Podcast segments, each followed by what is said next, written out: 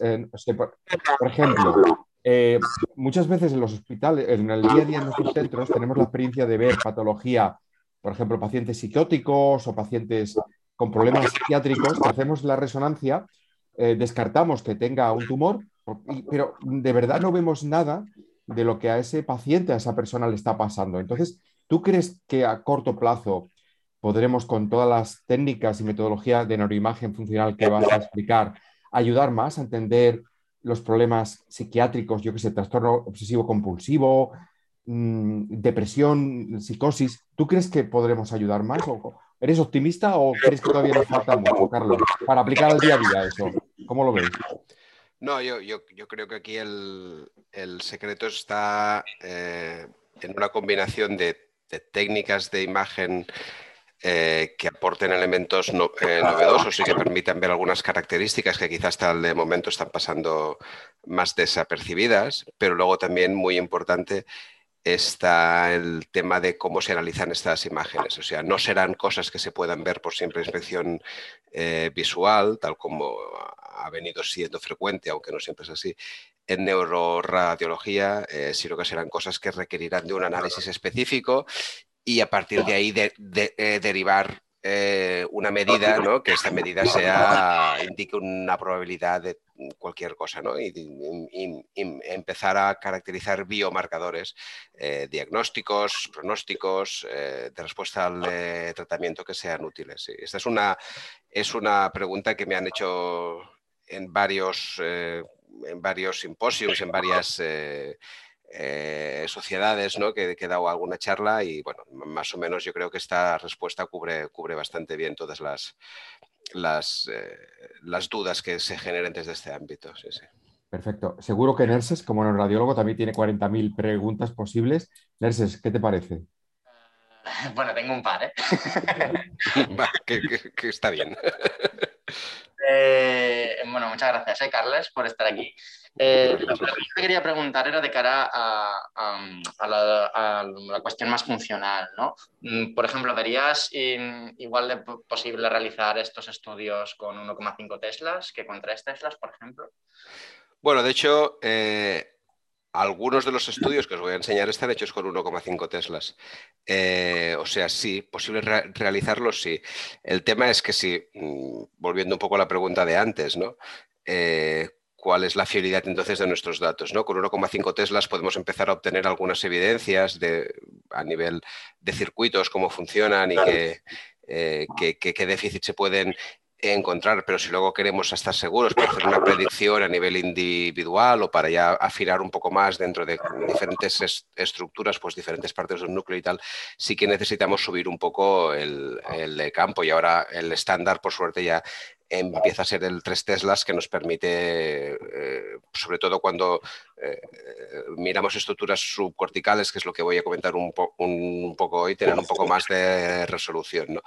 Eh, a partir de las 3 Teslas, pues la verdad, ahora hay mucha gente que está empezando a hacer cosas con 7 Teslas, bueno, tampoco mucha, porque no hay mucha gente que tenga 7 Teslas, y sí que se pueden hacer divisiones de según qué núcleos y tal, pero bueno, también es verdad que nos no, soy del todo consciente de los problemas que se generan a partir de los 7 eh, Teslas, otro tipo de problemas que habrá que lidiar con ellos también, y porque la señal pues a lo mejor no, no, será tan limpia, habrá que limpiar más artefactos y esto todavía no está del todo desarrollado, pero bueno, eh, se han empezado a hacer cosas con 1,5 y os las voy a enseñar, con 3 se está trabajando mucho más cómodamente y a partir de ahí yo creo que, hombre, acabaremos trabajando con más eh, Teslas, sobre todo si queremos hacer una predicción a nivel ya más clínico. Uh, eh, Nercy, me dejas un momento. Eh, Carlos, hay como un ruido de fondo.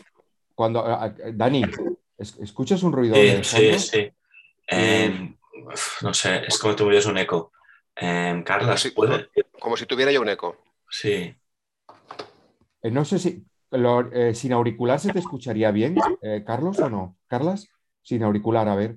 Hablando, hablando, a ver. Lo digo para probar. ¿Se, me escucha mejor? Perfecto. Yo, creo que sí, ¿eh? Sí. ¿te, sabe mal eh, hacerlo sin auricular, Carlos? Eh, no. El, problema. no, nos escuchas nosotros, ¿nos escuchas bien? Os escucho. El problema es que como estoy en casa, eh, Se- espero que no haya problemas de, que entren otros eh, ruidos. Espera, pero vamos a probar una vez más. Sí, sí, sí. La verdad es que el ruido de fondo estaba igual. O ¿no, sea, cuando, os- cu- cuando os hablo con Sí. los, con los auriculares, es- escucháis ruido. Sí, pero es que hasta- no, no sé si, no sé si eres tú, Salva. ¿Soy yo? Eh, ponte en silencio un momento, Salva. I Carles? A ver, me pongo en silencio, vale. Carles, pots parlar? Sí, estic parlant Vale, amb, amb Xavier. era el Salva. Salva, ets tu. Perdó, Carles, eh? Vale. Ah, soy yo, ya me, me pongo un micro después, lo importante ahora es también probar que no todo vaya bien. Vale, pues, una pregunta práctica. A veces tenemos el, el debate si eh, resonancia funcional de tarea o eh, el, el resting state. Entonces, ¿el futuro es el resting state y tenemos que abandonar la resonancia funcional de tarea o no? Tenemos que, que trabajar y aprovechar lo bueno de cada técnica. ¿Tú qué piensas, Carlos? Carlos. No, a ver, eh, el futuro será lo que funcione, no sé exactamente qué es lo que funcionará mejor. Eh, La ventaja del resting state es que es un, un protocolo, por decirlo de alguna manera, que es exportable en el sentido de que el- eh, eliminas una fuente de variabilidad que es la, la- la tarea, que, que no tienes por qué hacerla exactamente igual que otro centro, que eso introduce una fuente de variabilidad y sobre todo esto es muy importante cuando, tienes, cuando quieres perdón, compartir datos entre diferentes centros. El resting state es mucho más fácil. El problema es que esta variabilidad que ganas al no tener que compartir, al, no tener que hacer la tarea, eh, la- a ver si me explico, la variabilidad que introduce el hecho de hacer la tarea, la introduces en el hecho de que al sujeto eh, le das mucha más libertad a la hora del mind wandering, ¿no? de poner su cabeza en funcionamiento y eso pues genera una variabilidad entre sujetos que la tarea intenta homogenizar, ¿no? Tú en la tarea intentas que los sujetos estén haciendo todos lo mismo. El problema es que no todos los centros van a hacer la tarea del mismo modo y luego habrá una variabilidad en que unos sujetos se les dará mejor y otros se les dará peor. Con el resting state parece de entrada mucho más homogéneo, pero en realidad es la, es la, la tarea, entre comillas, con más libertad por parte del sujeto, porque cada uno puede hacer lo que, lo que quiere. Yo creo que depende bastante de los objetivos concretos. Hay cosas que no se pueden mirar sin una tarea concreta y hay cosas donde el resting state, sobre todo si combinas suficiente número de casos y unos análisis potentes, pues puedes eliminar esta variabilidad intrínseca ¿no? al resting state y conseguir un poco eh, tener unos eh, resultados eh, pues homogéneos ¿no? entre, los diferentes, entre los diferentes casos. Pero bueno, claro, si tú quieres, por ejemplo, hacer un test de estrés de memoria para ver hasta qué punto ¿no? el hipocampo pues, es- está sufriendo en una persona con un deterioro cognitivo incipiente y tal, eh, necesitas ah, usar el test. Otra cosa es que con una tarea de resting state puedas ver algunos parámetros concretos que ya te estén indicando que este hipocampo sufre, ¿no? Pero vaya, eh, no creo que una tenga que ser el sustituto de, de- de la otra. Y de hecho hoy, eh, si no me equivoco, es la última diapositiva, pues vamos a hablar de un tipo de conectividad que es una combinación ¿no? de, de estudios de conectividad que generalmente se hacen con resting state y estudios de tarea. Es ver la conectividad durante una tarea eh, concreta. ¿no? No sé si, si Nerses tenía alguna otra pregunta. Espera, Nerses, Nerses, ¿tienes otros- Creo, creo que decía dos. Sí, sí, sí. Nerses. Eh, no, he silenciado antes el micrófono porque por si, por si fuese mi ordenador el Claro. Eh, del ruido. Eh, sí, lo que te quería preguntar es de cara a la aplicación clínica de la evaluación de la conectividad funcional, serías, ¿verías necesario la realización de estos estudios en, la patología tumoral, por ejemplo, antes de que se realicen las operaciones o tú crees que esto únicamente está limitado al ámbito científico? Yo para el, tema para el tema tumores, igual que creo que es bastante claro, ¿no? La aplicación que tiene la conectividad estructural, el eh, DTI, para ver un poco pues las, eh, las vías que están afectadas, ¿no? Y esas vías, pues, pues un poco como ¿no? el, tocarlas o no tocarlas, pues que, pueden dar un tipo de, déficit concreto por parte del neurocirujano. ¿no? Eh, en el tema funcional, no sé si ahora mismo la conectividad funcional está tan...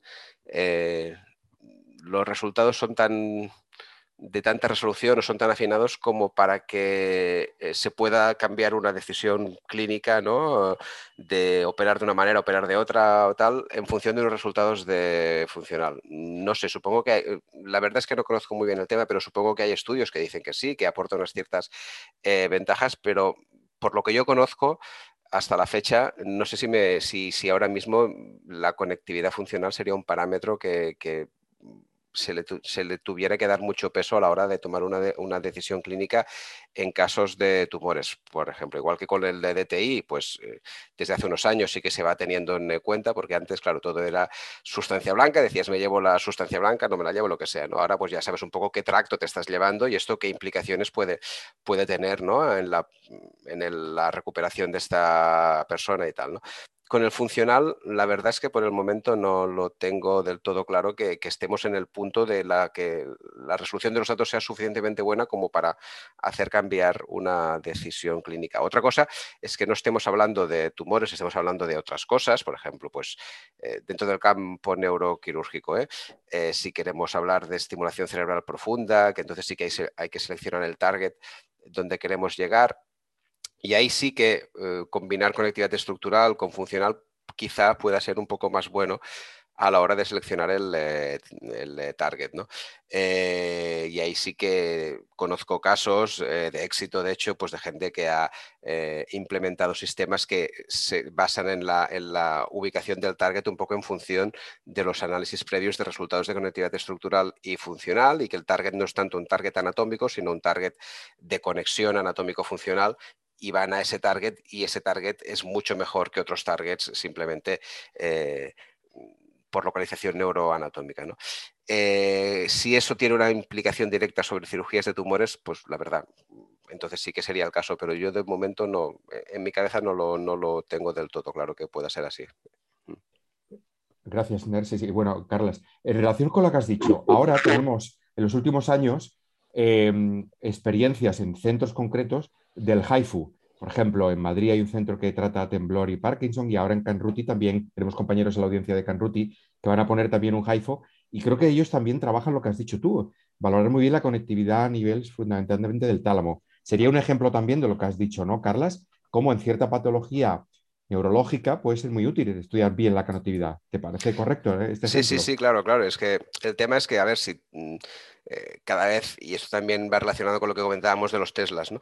Pero cada vez, eh, pues bueno, si antes el target era el subtálamo, ¿no? ahora sabemos que el target, que el, subtálamo, de hecho, la, estimulación del, del subtálamo pues es útil para Parkinson, pero también lo es para TOC y también lo es para otras patologías, pero es que no es que el subtálamo que sí que juega un papel en, diferentes cosas, pero claro, es que son diferentes regiones del subtálamo, Entonces, muchas veces eh, la resolución anatómica no te permite diferenciar las diferentes regiones del subtálamo donde tú debes ir a, a hacer la, estimulación, pero el, estudio del patrón de conectividad sí que te permite hacer estas diferenciaciones. Esto se ha hecho sobre todo con conectividad estructural, ¿no? donde entonces una, un mapeo probabilístico ¿no? de las diferentes regiones del subtálamo en función de las, del patrón de conexiones estructurales que recoge y entonces ese sería eh, tu target en función de los objetivos que tú, que tú tengas. ¿no?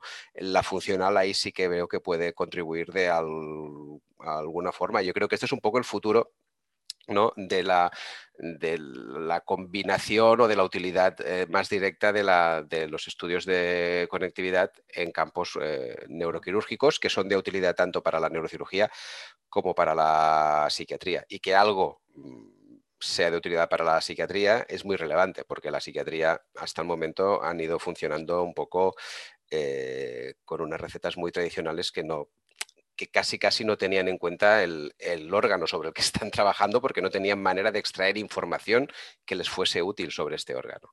Totalmente de acuerdo. Una pregunta a Nerses, eh, no sé si tienes algún comentario, si no... Eh, sí, no, era, era, más para eh, ir empezando porque son las 8 y 17 ya y si queréis dejamos las preguntas para el turno final ya. Venga, adelante. Pues bueno, tengo el placer para presentaros a todos hoy al, a Carlos Soriano Más, que es un investigador del Carlos III de, Barcelona. Él nos va a contar un poco sobre la evaluación de la conectividad funcional córtico-subcortical en la patología cerebral y seguro que todos podremos aprender mucho de él. Adelante, Carlos. Muy bien, gracias, gracias eh, por la presentación, gracias Salva por invitarme. Supongo que veis bien la presentación y si me permitís eh, voy a cambiar el puntero eh, y veis bien el puntero, me imagino, para que yo pueda señalar. Sí, eh, como comentaba Nerses, bueno, yo estoy trabajando en el, en el Instituto de Investigación Biomédica de Belviche, que es la fundación de investigación de IDIBEL, y también en Cibersam. bueno, formo parte de la red de Cibersam, del grupo 17. Eh, que está financiada por el Instituto de Salud Carlos III.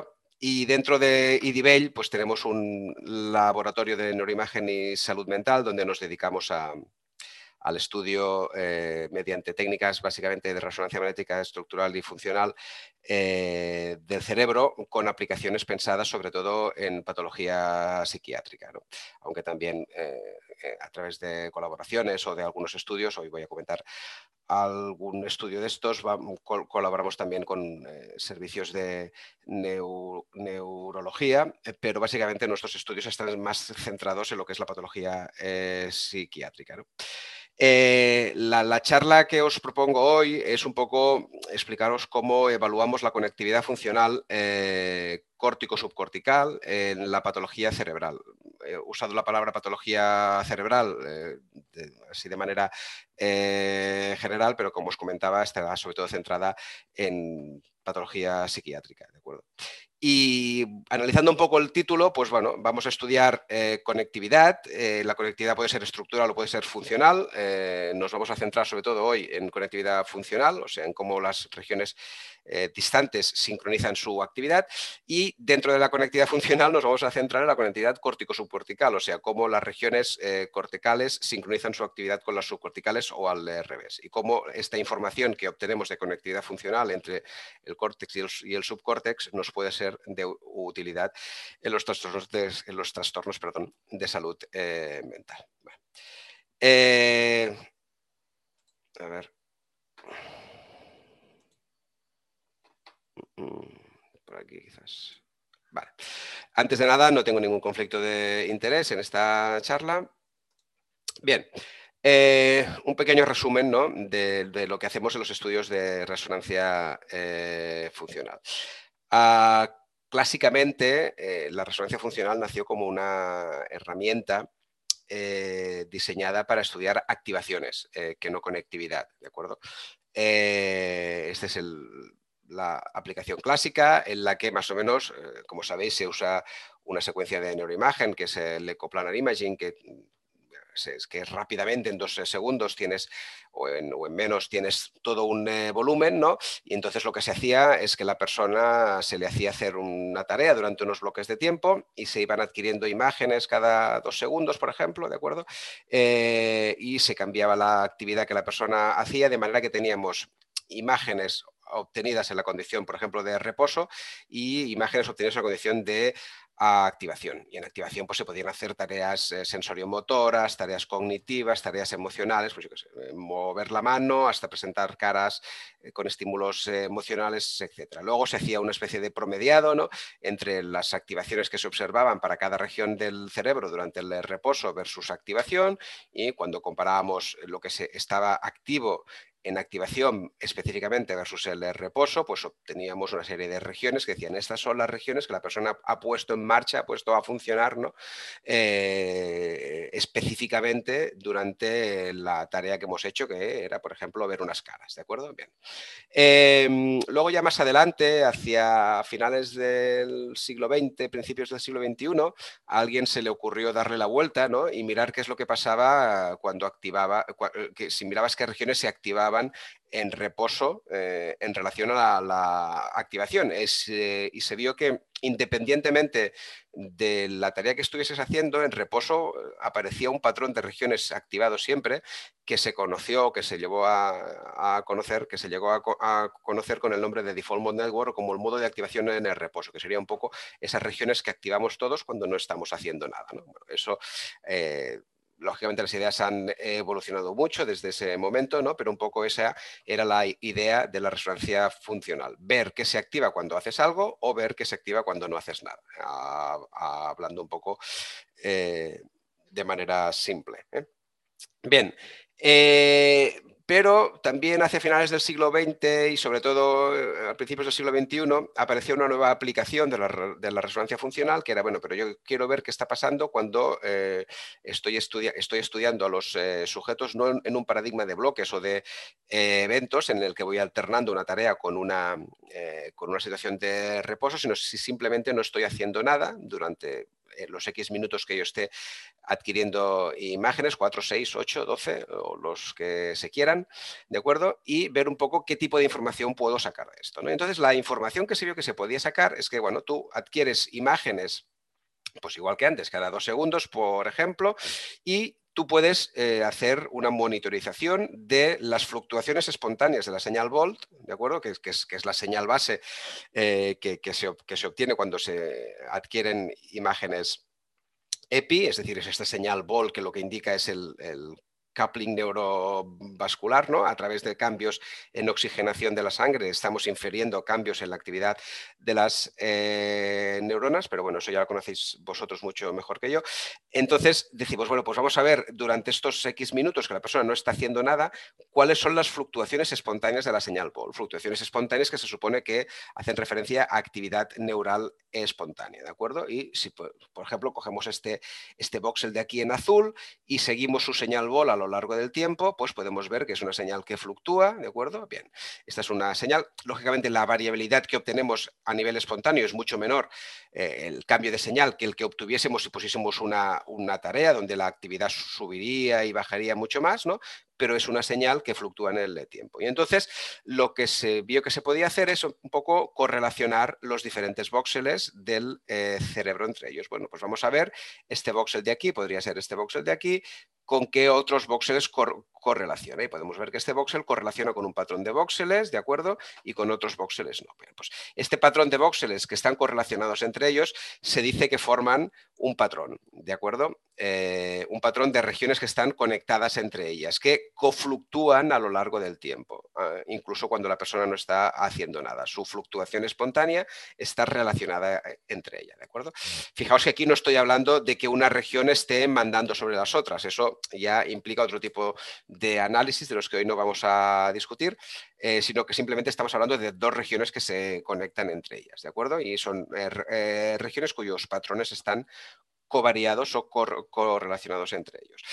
Se ha visto que, estos patrones de, fluctuación sobre todo se dan en frecuencias bajas, frecuencias eh, generalmente inferiores a 0,8 eh, hercios, ¿vale?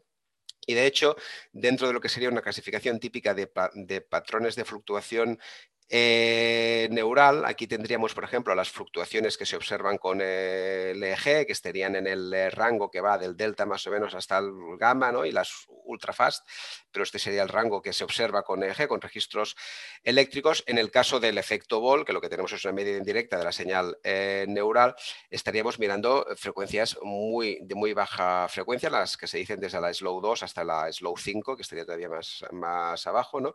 y que en este rango de frecuencias es donde nosotros estaríamos obteniendo nuestros patrones de correlación y específicamente eh, en patrones de fluctuación mm, los más bajos, ¿eh? en el slow 4 y en el, y en el slow 5. ¿no?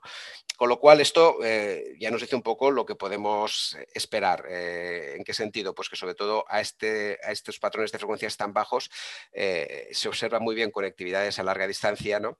pero a veces cuesta más observar conectividades que están a, más, a una distancia más próxima. ¿De acuerdo? Bien, como os decía, estos, eh, estos patrones eh, de, regiones que confluctúan en el reposo, ¿de acuerdo?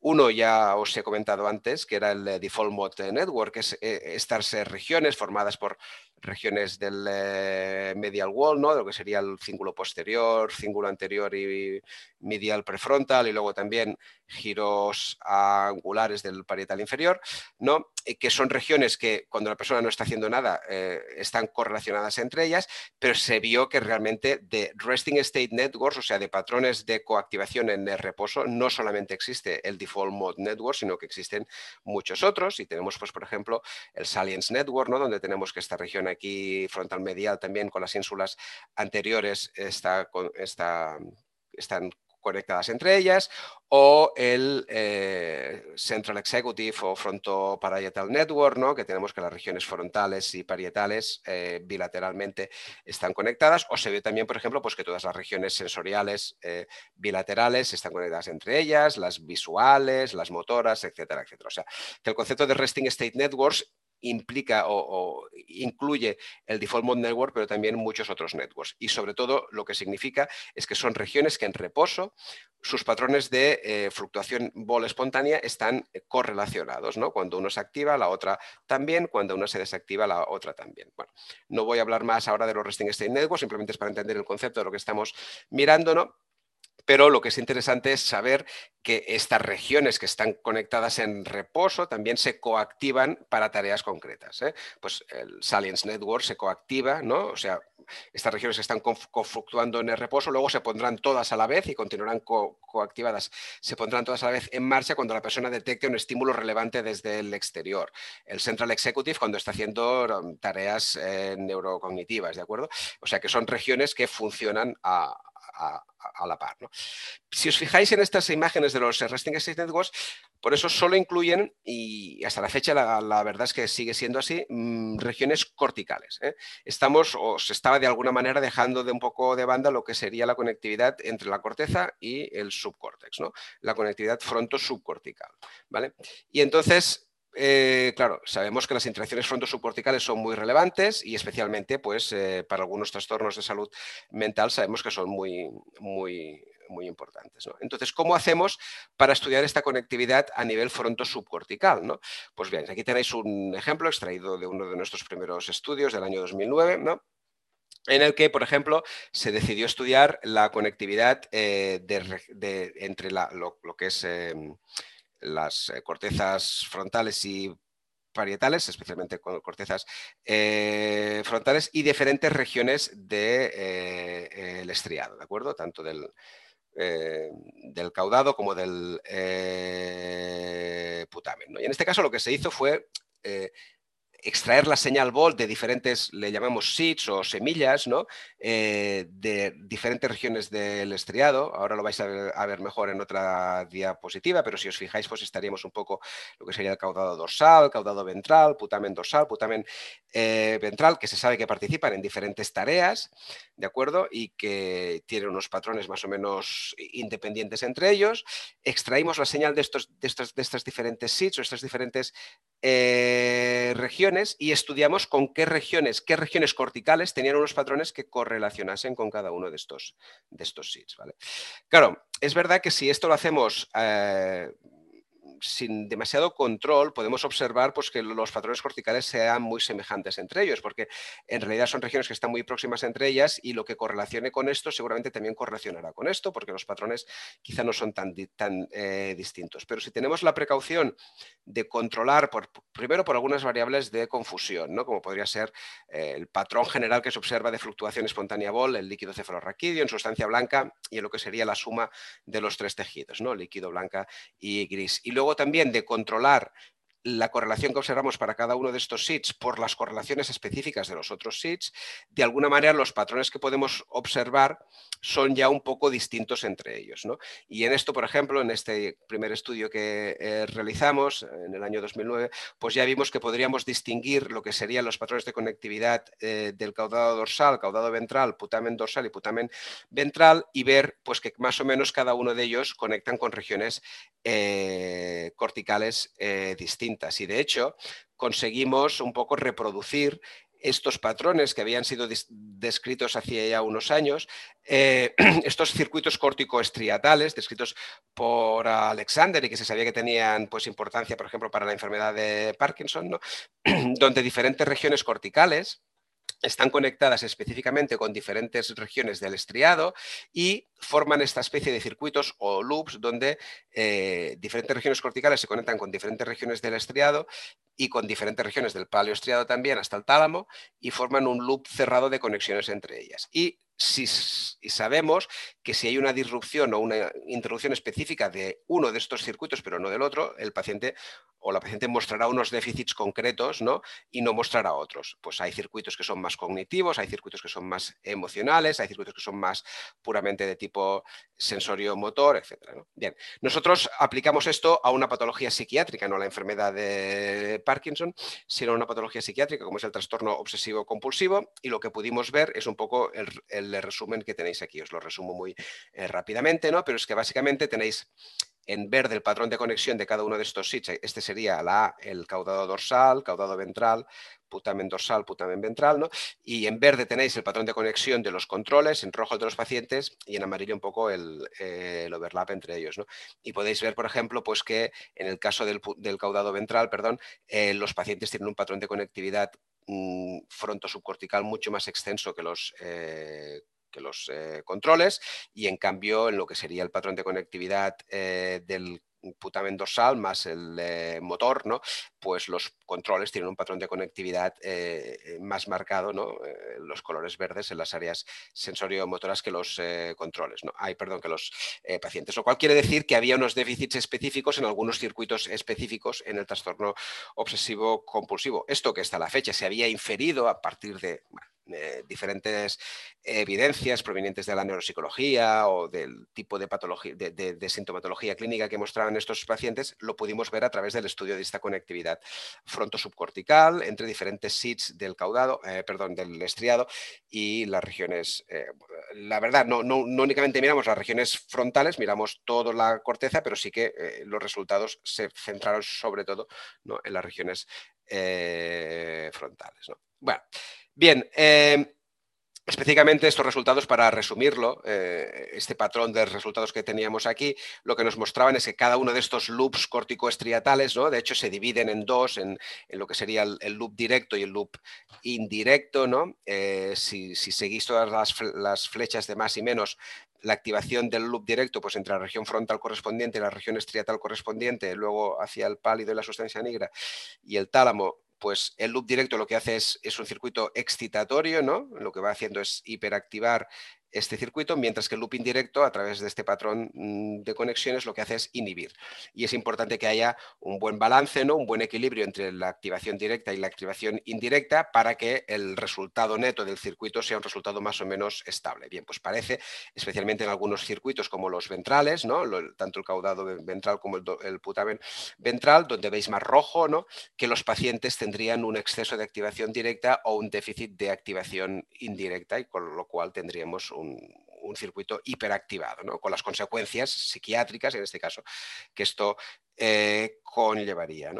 Y nos fijamos específicamente que en una región que hay por aquí, que es el núcleo subtalámico, que forma parte del loop, del eh, loop indirecto, qué patrón podía estar jugando también en este patrón de, en, este, en este circuito de conectividades.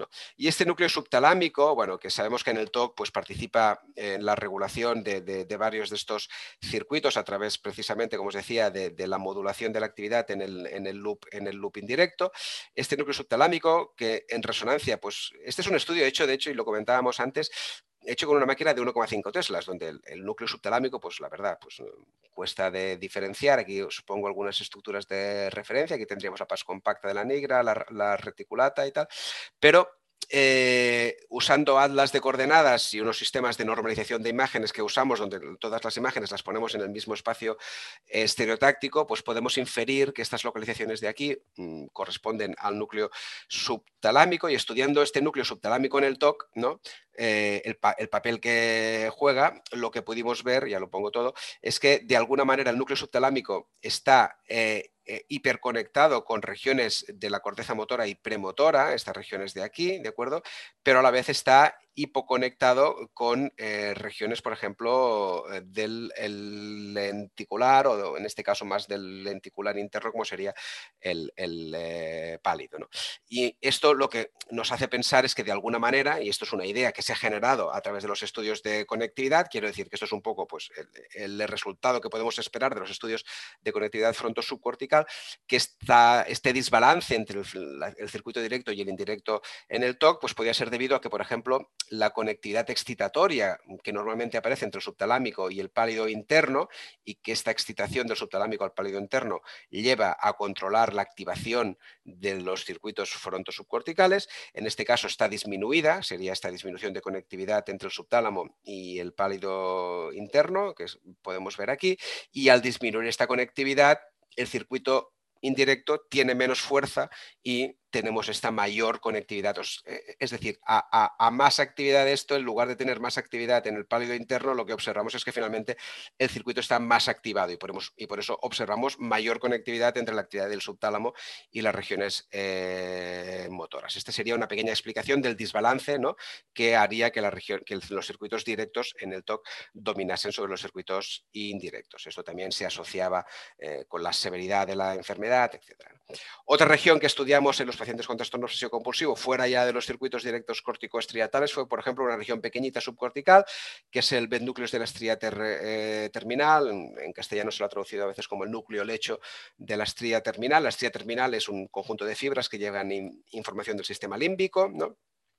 Y este bed núcleos de la estría terminal, que ya os digo, en 1,5, este estudio tampoco se aprecia muy bien, pero que estaría más o menos por aquí, estudiando la conectividad, pues pudimos ver cómo los pacientes con TOC tenían una conectividad aumentada entre la estría terminal y lo que sería esta región más frontopolar. ¿no? Y esto pues lo interpretamos como que podría haber un, déficit inhibitorio del frontopolar córtex hacia el núcleos de la estría terminal y entonces había un incremento compensatorio. Y esto explicaría quizá otros síntomas TOC, ¿no? no los mismos que estaríamos explicando con las disrupciones corticoestriatales, pero sí otros síntomas más relacionados con estados de ansiedad elevados, que también son muy típicos y característicos del TOC, y no únicamente del TOC, sino de otros eh, trastornos.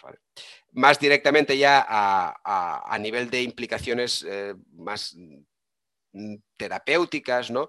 Por ejemplo, eh, en el caso del TOC se estudia muchas veces lo que sería, o, se aplica, mejor dicho, perdón, muchas veces lo que sería una terapia psicológica, que es la terapia mm, cognitivo-conductual de exposición con prevención de respuesta, donde a la persona se le exponen diferentes estímulos con una mm, gradación en función de la ansiedad que le generan y se deja que experimente la ansiedad para que vaya de alguna manera eh, ¿no? haciendo una reinterpretación de esta eh, pues, ansiedad y esto le va eh, disminuyendo los niveles de, ansiedad. Bien, pues en, otro estudio pudimos ver que de alguna manera la conectividad entre eh, las eh, regiones eh, ventromediales, ¿no? en este caso estas regiones más orbitofrontales mediales y una estructura del sistema límbico como es la amígdala, ¿de acuerdo? Predecía el éxito de la respuesta cognitivo-conductual subsiguiente. ¿no?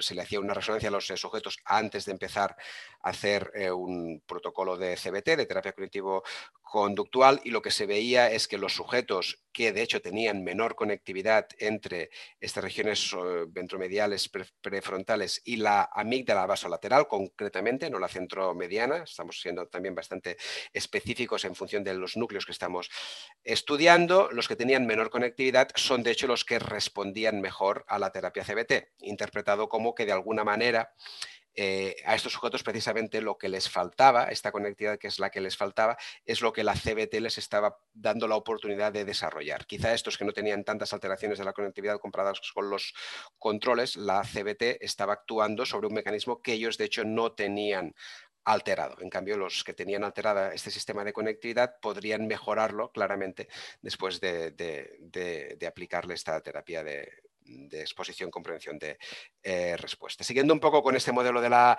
amígdala y conexión fronto-amigdalar, pero ya no centrado en el, en el TOC, ¿no? Eh, también hemos, hemos, estudiado en conectividad fronto-subcortical, pues un poco los sistemas que se dicen de regulación eh, emocional. Este es un constructo transdiagnóstico que se aplica a muchos trastornos de salud mental, que un poco la idea es que hay diferentes situaciones estresantes, ¿no?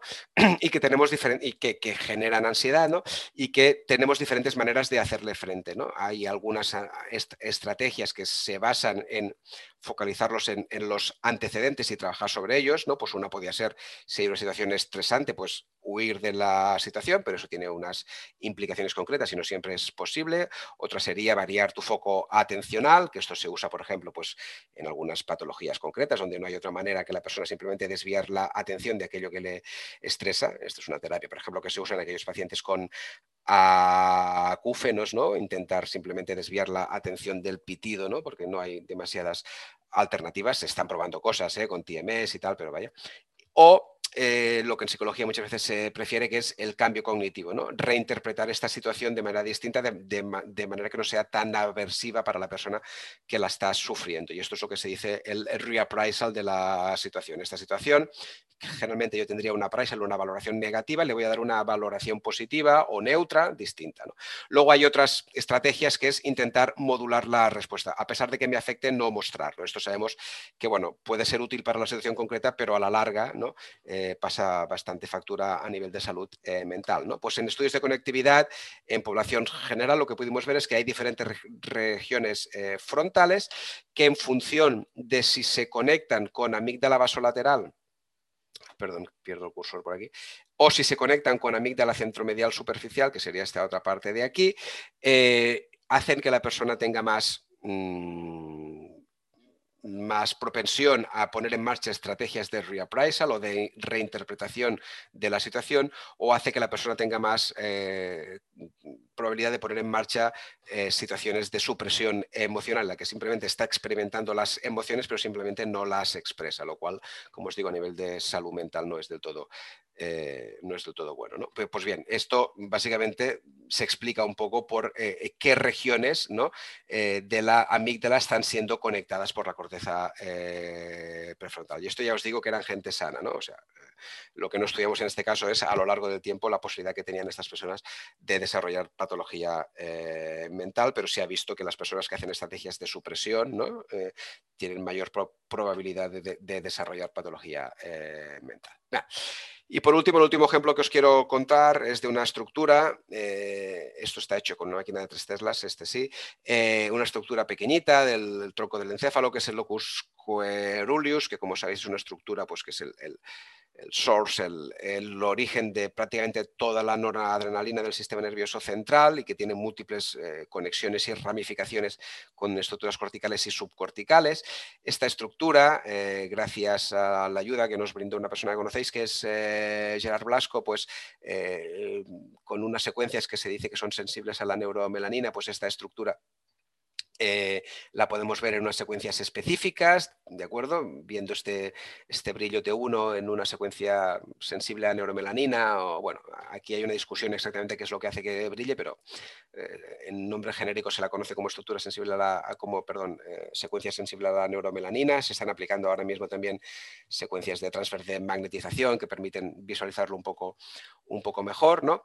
Y pudimos ver que esta estructura, cuando la localizábamos primero a través de secuencias anatómicas y luego podíamos ver un poco eh, la localización individual de esta estructura locus coeruleus en cada sujeto y a partir de ahí estudiar la conectividad funcional del locus coeruleus en los diferentes sujetos, ¿no? Pudimos ver, por ejemplo, en esta muestra, que es una muestra de mm, gente sana y gente sana también, pero con antecedentes familiares de enfermedad de Alzheimer, pues que la conectividad era distinta y que los pacientes que tenían antecedentes familiares de conectividad de Alzheimer se caracterizaban básicamente por un déficit de conectividad de locus coeruleus con diferentes mm, clústeres o regiones en el eh, cerebelo y que esto se asociaba con un peor rendimiento, que era significativamente inferior, en tareas de memoria en los familiares de Alzheimer. O más recientemente, en un nuevo estudio, hemos visto cómo este mismo locus coeruleus, ¿de acuerdo?, se asocia también con mm, con los síntomas depresivos en ancianos, ¿de acuerdo? En gente ya que desarrolla la depresión aparte en la parte final, bueno, no la parte final, pero la parte ya de la adultez madura de la vida a partir de los 60 años y las personas con esta depresión pues tienen unos valores de conectividad del locus coeruleus más bajos eh, comparado con controles sanos y comparados también con otras patologías neurodegenerativas como sería el deterioro cognitivo leve, no voy a entrar más ahí, y mirando un poco la conectividad de este locus coeruleus, pero en este caso no en reposo, sino durante la realización de una tarea, que es una tarea de Oddball, ¿no? de detección de un estímulo extraño, que de hecho lo que hace es activar el locus coeruleus, pues viendo un poco qué conecta con el locus coeruleus cuando las personas están haciendo estas tareas, vimos que la conectividad disminuida entre el locus coeruleus y una región del cíngulo anterior eh, se asocia tanto con la severidad de la enfermedad como con el número eh, de episodios depresivos previos, es decir, tanto con la severidad estado como con la severidad más mm, rasgo o más a largo plazo. Con lo cual, esto lo que nos permite es un poco identificar diferentes targets, diferentes circuitos eh, que pueden ser luego de interés pues, de manipulación farmacológica. El caso del locus es un ejemplo claro porque tenemos fármacos antidepresivos que actúan sobre la, la serotonina y tenemos fármacos antidepresivos que actúan sobre la serotonina y sobre la noradrenalina, con lo cual pues quizá las personas que tengan este patrón de déficit de conectividad del locus coeruleus, y de hecho a nivel clínico los psiquiatras ya lo cuentan así, parece que funcionan mejor los que se dicen duales, los que actúan tanto sobre la serotonina como sobre la noradrenalina. Pues bien, aquí tenemos una capacidad o una fuente de información que nos permite explicar por qué y quizá pues, se pueden pues, usar estas medidas para ensayos clínicos o en un futuro para la predicción individual de la selección de, eh, eh, tratamiento. Bueno, termino con esta diapositiva, eh, dando las gracias a las fuentes de financiación. Aquí tienes mi correo electrónico por si me queréis comentar algo. Encantado de responderos. Y nada, la gente que ha trabajado conmigo durante todos estos años, a los que han trabajado y a los que siguen trabajando Actualmente, eh, Oren Contreras, que la conocéis, trabajó con nosotros durante bastante tiempo, hasta hace, hasta hace poco. María Picó, que ha estado, ahora está en Portugal trabajando los estudios de, de regulación emocional, Marta Cano, Trevor Stewart, Marta Subirá, estudios de TOC y de otros trastornos. Ignacio Martínez, eh, que es el ingeniero del equipo, pues siempre está trabajando en el desarrollo no solo del hardware, sino también del software, de los elementos de análisis, etcétera, etcétera, etcétera. Inés del Cerro, los estudios de, de depresión en ancianos y bueno, toda la gente que ha estado trabajando durante todo, todo, este tiempo. Y ahora estaré encantado si tenéis dudas, preguntas o comentarios a, intentar eh, resolverlos. Muchas gracias. por esta presentación tan educativa. Ha sido una charla realmente excelente. Eh, teníamos una serie de dudas que nos han ido haciendo en el chat, la mayoría son de Salva, ¿vale? Te las voy leyendo si quieres y si tienes tiempo las, si las puedes responder, ¿vale? Vale. Entonces, eh, nos pregunta Salva, tenemos la audiencia muchos compañeros expertos en medicina nuclear y en los últimos años se está validando la utilidad del PET-TC en múltiples patologías neurológicas y sobre todo en las demencias. Carlos, ¿cuál es tu opinión con el uso del PET-TC o PTRM en la valoración de la patología psiquiátrica? Sí, yo creo que para la valoración de las patologías psiquiátricas deberíamos ir quizás eh, al, PET, al PTRM, ¿no? Eh, dejo de compartir la pantalla mejor, ¿no? Quizás. O, no, te preocupes, se te ve bien. Vale, vale, perfecto. Eh, yo, creo que, deberíamos ir quizás al, eh, PTRM. Eh, hay, gente, creo, en la audiencia con la que habíamos comentado esta, esta posibilidad ya. no, el, el, tema es que teniendo un PTRM sí que podríamos, por ejemplo, hacer estudios en los que estudiásemos toda la conectividad, eh, alteraciones estructurales, eh, de conectividad estructural y conectividad funcional, y esto vincularlo, lógicamente, con alteraciones en circuitos eh, neuroquímicos concretos. El problema es que no solo es la máquina PTRM lo que se necesita, sino que lo que se necesita es un laboratorio de radioquímica equipado que nos permita usar los fármacos ¿no? o los trazadores que nos, que nos gustaría, ¿no? Porque si vamos a usar el PTRM para hacer FDG, pues bueno, quizá eh, nos puede aportar, pero no nos aportará tampoco todo lo que, lo que podemos extraer de él, ¿no? O, por ejemplo, para las neurodegenerativas, ¿no? Si vamos a hacer eh, amiloide o el día que podemos hacer tau, pues bueno, pues, pues sí, eh, será muy interesante, pero lo que sería de gran interés en psiquiatría ¿no? sería poder hacer estudios combinados de, resonancia con toda la capacidad que tenemos de análisis hoy en día, junto con trazadores específicos de circuitos eh, neuroquímicos concretos para estudiar, pues yo qué sé, eh, no solo dopamina, no, noradrenalina, adenosina, lo que nos permita, ¿no? y entonces combinar estos, estudios y poder ver un poco estas explicaciones que siempre estamos infiriendo ¿no? de que esto pues, puede ser el circuito noradrenérgico, pues verlo un poco en la eh, práctica. Yo sí que creo que el PTRM eh, ayudaría mucho al desarrollo de estudios potentes en el campo de la, de la neuropsiquiatría. Sí, sí. El PCT, bueno, el PCT hace años que está disponible y la verdad es que el impacto sobre la psiquiatría pues, tampoco ha sido, no, ha sido más en temas oncológicos quizá que en el campo de la salud mental. Muchas gracias, Carlos. La siguiente pregunta es, en los últimos años se están validando múltiples algoritmos de inteligencia artificial. ¿Cuál es tu opinión y predicción sobre el uso de, a, corto término de la inteligencia artificial en la patología psiquiátrica? Sí, a ver, eh, hace años ya que primero con estrategias de, machine learning o aprendizaje automático, ahora ya más recientemente con estrategias de eh, deep learning o otras estrategias, ¿no? ya se está intentando eh, hacer los análisis que permitan hacer patrones de clasificación para decidir qué sujetos van a responder a qué, qué sujetos no van a responder y predecir un poco, pues eso, respuesta al tratamiento, si tiene un diagnóstico, si tiene otro. Yo creo que aquí, eh, primero, los algoritmos van a, van a, desarrollarse sí o sí, porque ya se están haciendo y van a acabar imponiéndose.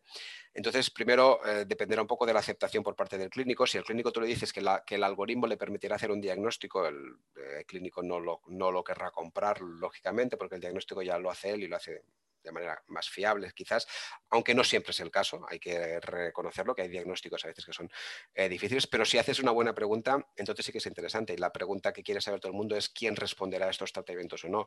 En psiquiatría, sobre todo, está eh, la, respuesta a la, primera elección terapéutica está alrededor del 50%. ¿eh? Es un poco tirar una moneda al aire. Entonces, un poco responder qué personas van van a, responder al tratamiento que les están dando, esto sí que es, sí que es interesante. ¿Qué pasa? Que para hacer estas herramientas, eh, para poner en marcha estos, estos cálculos hacen falta grandes cantidades de datos y el problema que tenemos hasta el momento es que los datos son muy poco homogéneos. Se recogen de maneras muy distintas, por máquinas muy distintas, y muchas veces la fuente de ruido que se incluye en estos datos es mucho más importante que la señal, y entonces se acaba clasificando ruido.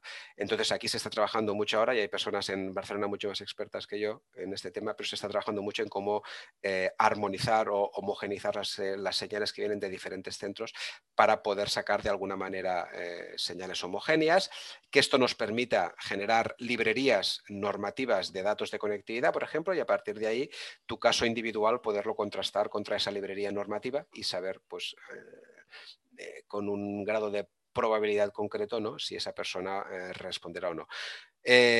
soy optimista no a corto corto plazo, pero sí a medio plazo, porque es que la inteligencia artificial se está imponiendo en muchas cosas y se acabará imponiendo, porque la, la tecnología lo, permitirá aquí poco tiempo, yo creo, poco tiempo, unos, unos cuantos años. Muchas gracias, Carles. Tú tienes formación de base como psicólogo y tienes experiencia en equipos multidisciplinares. En tu opinión, ¿crees que sería esencial contar en los servicios de diagnóstico por imagen con psicólogos y otros profesionales formando equipos para poder valorar con éxito la patología neuropsiquiátrica? Hmm. A ver, yo creo la, eh, la neuroradiología, por supuesto, no necesita psicólogos, la neuroradiología necesita neuroradiólogos. El, tema es que yo creo que, eh, pues, igual que en diferentes campos eh, de las neurociencias eh, se han ido incorporando diferentes profesionales que pueden aportar, pues yo qué sé, el eh, neuropsicólogo dentro del campo de la neurocirugía, de la neurología, que aporta un punto de vista más específico, eh, una perspectiva distinta quizá de la que aporta el, el médico neurólogo o el médico neurocirujano. si se va a estudiar eh, desde la neuroradiología se van a usar protocolos de tareas de activación o se va a estudiar el circuito cerebral, necesitas eh, psicólogos o cualquier persona que entienda un poco lo que se está haciendo, es decir, que entienda un poco, pues, eh, si tú quieres diseñar una tarea para estimular sistemas atencionales, pues que entienda un poco los diferentes tipos de atenciones que quieres medir, cómo se miden, qué implicaciones tiene cambiar una cosa o, no, o, no, cambiarla, usar un tipo de estímulo o usar otro, y eso dará mayor precisión. Y luego lo que necesitas sobre todo es gente que entienda muy bien el cerebro a nivel funcional, sean psicólogos o sea lo que sea. Es verdad que hoy en día Mm, pues no todos, pero hay bastantes psicólogos o un grupo de psicólogos que se han formado en neuropsicología que a nivel de conexiones y conectividad cerebral mm, tienen un, background pues que quizá otras disciplinas sanitarias pues no, no, se han, no han desarrollado tanto. ¿no? En ese sentido sí que creo que es importante sumar estas, estas eh, expertezas. Muchas gracias, Carlos. Eh, has comentado los resultados de neuroimagen en pacientes con trastornos obsesivos compulsivos. Una patología frecuente en nuestras sociedades son los trastornos relacionados con la alimentación. En tu opinión, ¿crees que sería útil aplicar técnicas de neuroimagen en el tratamiento de pacientes con obesidad? Sí, bueno, de hecho esto eh, con Oren eh, Contreras, que ahora está con una Miguel Sarveta ahí en Girona, ya ya lo estamos bueno, ya lo está haciendo ella, yo estoy colaborando con ella, la que lleva la línea, bueno, y, gente como José Manuel Fernández Real también, que están eh, trabajando desde hace tiempo, ¿no? Y en eh, Belviche también eh, Fernando Fernández Aranda, ¿no? Sí, sí, la obesidad cada vez más la vemos como un trastorno eh, de la conducta alimentaria, ¿no? Hay esta división a veces, ¿no? Entre las trastornos de la conducta alimentaria, anorexia, bulimia, ¿no? Y, la obesidad como un trastorno endocrinológico, ¿no? Pero cada vez más sabemos que la obesidad pues, tiene un, grado importante de, explicación en base a patología cerebral o alteraciones eh, cerebrales, de sistemas tanto homeostáticos de regulación homeostática y hipotalámica ¿no? del hambre, como los sistemas no homeostáticos, los sistemas que se basan más en el refuerzo, en las características apetitivas de los, de los estímulos. ¿no? Y estudiar, que de esto Oren sabe mucho, eh, cómo interaccionan los sistemas homeostáticos y hipotalámicos con los sistemas no homeostáticos del refuerzo y de control de las emociones y de control cognitivo, cómo interaccionan entre ellos, eh, creo que realmente puede ayudar ayudar mucho a desarrollar entender cómo funciona el cerebro en, nuestros pacientes puede ayudar a desarrollar estrategias terapéuticas eh, adecuadas y nuevas. Actualmente eh, las estrategias para tratar obesidad son efectivas pues, en un porcentaje pequeño de, gente también. Muchas gracias, Carles. Eh, y una última consulta. Eh, neuroimagen y pacientes con dolor crónico de difícil manejo nos preguntan acerca de este tema. Nos, ayudaría, eh, existirá la, posibilidad de hacer neuroimagen en pacientes con dolor crónico de difícil manejo, puesto que ayudaría mucho en el manejo de los pacientes. Sí. Eh, el tema del dolor es un tema de gran entidad dentro de la neurociencia y dentro de la neuroimagen también y sí definir, eh, o sea, entender lo que está pasando en nuestros pacientes y a partir de ahí definir estrategias es un tema eh, que es de gran interés, eh, no solo para el dolor crónico, sino para diferentes tipos de, bueno, sí, para el concepto dolor crónico creo que es, que es, que es, que es interesante. ¿no? Entender un poco pues, cómo los diferentes tratamientos, o sea, obtener marcadores de imagen que te permitan, pues, por ejemplo, usarlos en ensayos clínicos o que te permitan hacerte una idea de los circuitos cerebrales, cómo funcionan y a partir de ahí desarrollar estrategias biológicamente informadas ¿no? para poder acceder al tema del eh, dolor crónico. Eh, el tratamiento del dolor pues, a veces también es uno de los grandes olvidados, todo y que hay unidades. Yo creo que, por ejemplo, las unidades de dolor de los hospitales, ¿no? A veces pues, sufren un poco de esta falta de multidisciplinaridad de diferentes inputs, ¿no? De diferentes perspectivas que ayuden a entender el eh, dolor como un mecanismo complejo, psicológico eh, y, que, que pueda, y que donde la neuroimagen o la comprensión de, las alteraciones eh, funcionales del cerebro puede ser, puede ser relevante. Hay mucha gente que está trabajando en temas de dolor y neuroimagen desde hace, desde hace años. Eh, y creo que es un tema, eh, bueno, que realmente es bastante huérfano, pero donde la neuroimagen puede aportar bastante. Uh, muchas gracias, uh, Carles. Realmente tenemos mucho feedback en los comentarios de una gran presentación y por mi parte también felicitarte por esta presentación tan educativa. Unos comentarios finales para Salva. Adelante, Salva. Vale, gracias Nerses por tu excelente moderación y bueno, Carlos, magistral, yo creo que ha sido muy interesante. Yo para siempre hago al final como un resumen de lo que creo que hemos aprendido. Yo creo que tú nos has dicho cuatro claves. Has dicho, a ver, señores, si quieren aplicar neuroimagen funcional en patología neuropsicológica, cuatro claves. Primero de todo, tecnología. Y nos has dicho, hombre, eh, la tres Teslas vale, pero sobre todo has hablado muy bien, nos has puesto caramelo en la boca con el tema de la RM PTRM. El PTRM ha sido muy entusiasta y vamos a ver cómo va. Y después la inteligencia artificial con todas las técnicas, tecnología. Segundo, anatomía. Anatomía también, y has dicho que los psicólogos son expertos en la neuroanatomía funcional y sobre todo nos has hablado del, núcleo subtalámico, de la amígdala y sobre todo del núcleo coereúleo. Yo creo que hoy todos los que vamos a ver un arresto de cráneo buscaremos el núcleo coereúleo, saber dónde está. Y después también has hablado de tratamientos, tratamientos farmacológicos, psicológicos y neuropsiquiátricos. Hay que estar relacionado. Y fundamentalmente la idea es trabajo multidisciplinar, es decir, necesitamos un equipo de psicólogos, ingenieros, informáticos, neuroradiólogos, médicos nucleares para poder triunfar en la aplicación de esta tecnología. ¿Te parece bien un poco este resumen de todo lo que nos has intentado transmitir? Creo que sí, creo que sí. Eh, creo que refleja, yo no sé si lo, si lo he resumido tan claro como tú lo has hecho, Salva, pero sí que refleja muy claramente lo que yo pienso, con lo cual supongo que sí, que, es un poco eso lo que os he intentado hacer eh, llegar, sí, sí, muy bien. Perfecto. Bueno, si quer, pues muchísimas gracias, Carlos, y sin más, eh, comento a la audiencia dos cosas. Primero de todo, eh, tenemos la acreditación de la SEA-Formet, por lo tanto, cualquier persona que se registre puede tener su diploma, pero si encima va al 80% de las sesiones, pues pueda tener su diploma para que puede ser útil para la, carrera profesional. Y segundo, recordar que mañana tenemos al doctor Arán Ensat, que nos hablará una sesión sobre imitadores de, a nivel de la patología neoplásica abdominal. Sin más, eh, muchas gracias a todos por asistir a la sesión. Eh, gracias, Carlos, gracias, Nerses y están todos invitados a mañana. Que tengan buen día. Gracias, buenos días. Buenos días.